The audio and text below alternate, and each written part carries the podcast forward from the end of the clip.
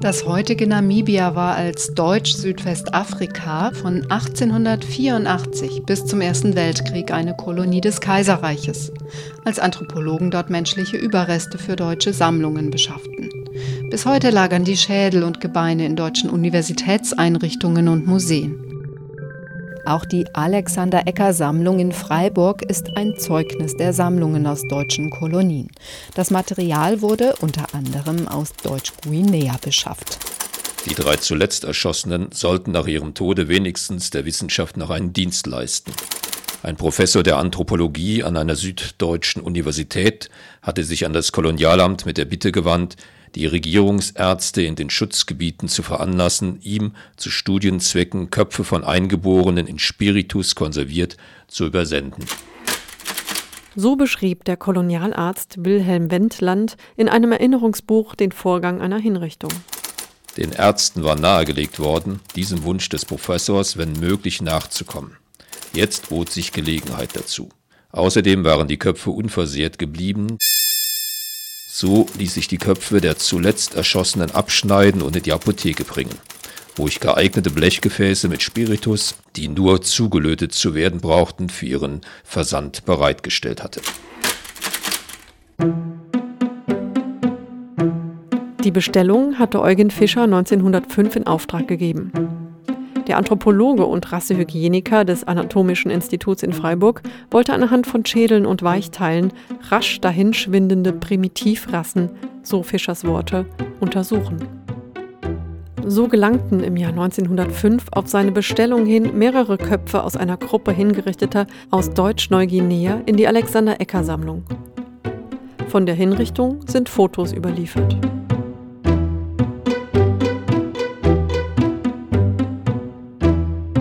Koloniale Sammelwut. Ein düsteres Kapitel der Alexander Ecker Schädelsammlung. Ort KG2 der Uni und Anatomie in der Albertstraße 17. Rasch dahinschwindende Primitivrassen. Rassismus ist eine weiße Ideologie. Ein Denksystem, das in Europa erfunden wurde, um aus einer weißen Machtposition heraus Ansprüche auf Macht, Herrschaft und Privilegien zu grundieren und ihre gewaltvolle Durchsetzung zu legitimieren.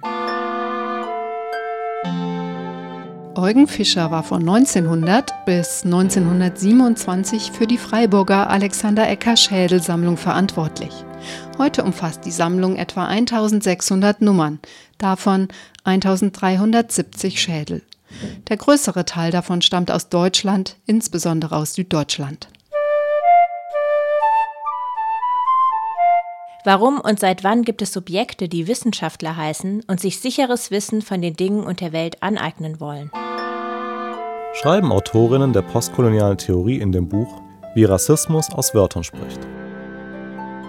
Gegründet wurde die Alexander Ecker Sammlung 1857. Als Sohn eines Freiburger Chirurgen promovierte Ecker in der medizinischen Anatomie und forschte später über die Frühgeschichte des Menschen. Er wird als einer der meinungsführenden Anthropologen seiner Zeit gesehen. Eine Büste von Alexander Ecker steht vor dem Anatomiegebäude in der Albertstraße 17.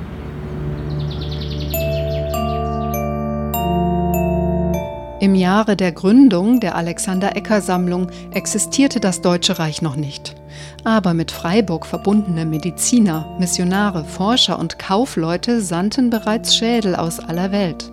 Unter den Einsendern befand sich beispielsweise der Zivilgeneralgouverneur der ägyptischen Provinz Darfur, Friedrich Rosset, ein aus Freiburg stammender Sohn eines Kolonialwarenhändlers.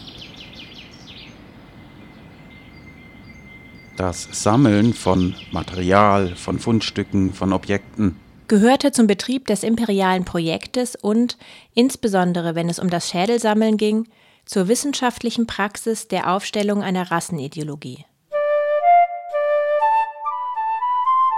Wie Rassismus aus Wörtern spricht. Kerben des Kolonialismus im Wissensarchiv Deutsche Sprache. Objekte,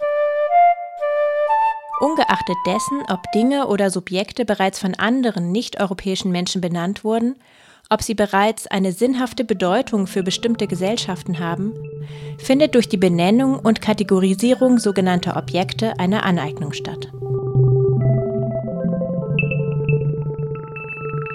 Die Sammelwut wilhelminischer Wissenschaftler wie Eugen Fischer ereignete sich auch im Schatten großer kolonialer Gräueltaten. Sie hatten das Material unter teilweise erschreckenden Umständen beschafft. Denn von 1903 bis 1908 führte die deutsche Schutztruppe in Namibia Krieg. Den Kampf der Ovaherero und Nama gegen den Verlust ihrer Existenzgrundlagen beantwortete sie mit gezielten Vernichtungsstrategien. Zehntausende Menschen fielen der deutschen Gewalt zum Opfer. Bis zu 80 Prozent der Ovaherero und über die Hälfte der Nama. Dort gab es schon damals sogenannte Konzentrationslager. Und aus diesen Konzentrationslagern ist eben überliefert äh, ein Foto, beziehungsweise das wurde dann auch als Postkarte verschickt, wie hier Schutztruppenangehörige Schädel von äh, Herero und Nama in Kisten verpacken für deutsche Anthropologen. Die koloniale Rassenforschung war kein Nebengleis der Forschung des Eugen Fischer. Nach Ende des Krieges 1908 machte dieser sich auf den Weg nach Deutsch-Südwestafrika. Dort legte Fischer selbst Hand an und plünderte zwischen Swakopmund und Walfischbay gelegene Gräber von Topnar-Nama, um Skelette in die Freiburger Sammlung zu verbringen. Durch Auskünfte, die der Archivleiter der Alexander Ecker Sammlung 2001 der Presse gab, wurde bekannt, dass sich Schädel mit Aufschriften wie Hottentott oder Neger in der Sammlung befanden. Neger, Baster, Hottentott. Als Hottentotten wurden von weißen Kolonisatoren alle Gesellschaften des südlichen Afrika bezeichnet, in deren Sprachen implosive Konsonanten vorkamen, sogenannte Klicks. In eurozentrischer Manier sollte der Begriff die Klicks nachahmen, mit Anspielung auf Hufgeräusche von Pferden.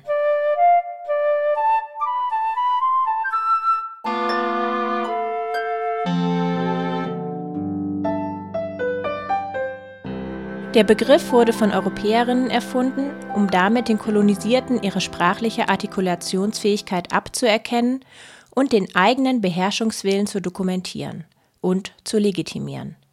Es gibt keine Hottentotten und daher auch keinen Grund, an dieser Vokabel festzuhalten. Schreibt Susan Arendt. Neben Nama umfasste die Äckersammlung Schädel von Herero und Damara sowie einen aus Rehoboth. Mehrere weisen die Aufschrift Swakopmund auf. Dort befand sich eines der größten Konzentrationslager während des Kolonialkrieges.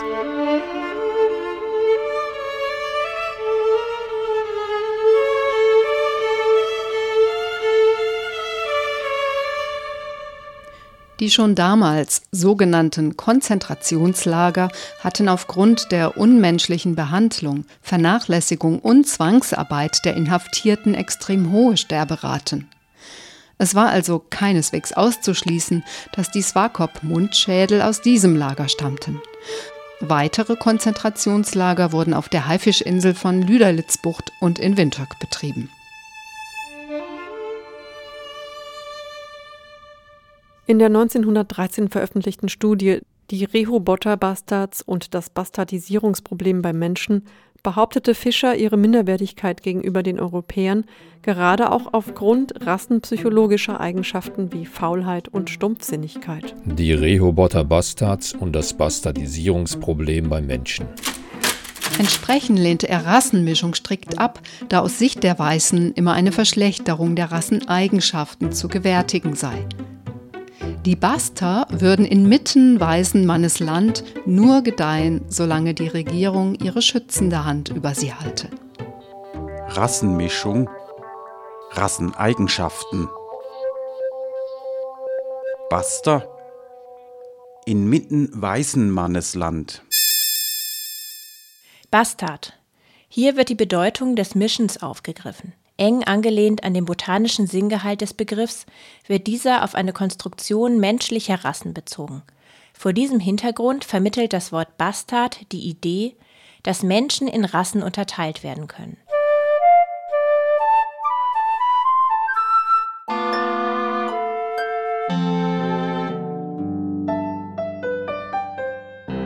Rassenmischung, Rasseneigenschaften, Baster, inmitten weißen Mannes Land, Der Begriff unterstellt, dass Kinder aus Beziehungen von Schwarzen und Weißen reproduktionsunfähig seien.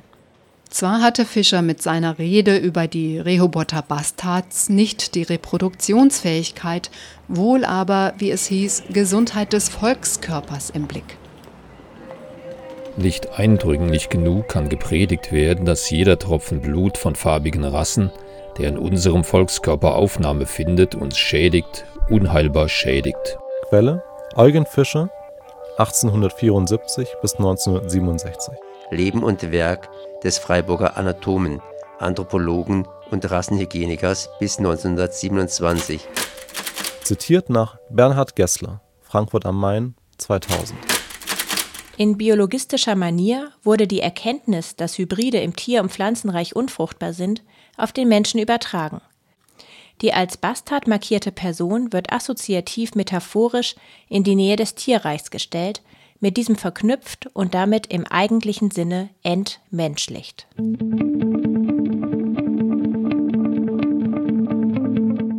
Im April 1917 wurde die anatomische Sammlung von einer englischen Fliegerbombe getroffen. Ein Teil der Sammlung wurde Opfer des Feuers.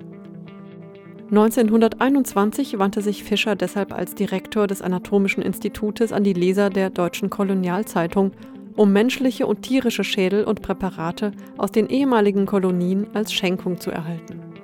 Der Privatbesitz menschlicher Schädel aus den Kolonien erschien ihm offensichtlich durchaus normal. Die ursprünglich im Anatomischen Institut beheimatete Alexander-Ecker-Sammlung wurde noch nach 1945 weiter mit Schädeln bestückt, auch wenn ihre einst große Bedeutung schwand. Zwischen 1972 und 1981 wurde sie nochmals für medizinische Dissertationen genutzt. Die Suche nach morphologischen Unterschieden zwischen ethnischen Gruppen bzw. die Annahme, dass diese in jedem Fall existieren würden, kennzeichnet auch diese Arbeiten schreibt Daniel Möller 2008 in seiner Magisterarbeit Die anthropologische Schädelsammlung Freiburg. Rekonstruktion von Herkunft und Erwerbungskontext der Schädel. Freiburg postkolonial. Auf den Spuren kolonialer Geschichte in Freiburg. Ein Projekt des Informationszentrums Dritte Welt und Freiburg Postkolonial. Audioguide 2015.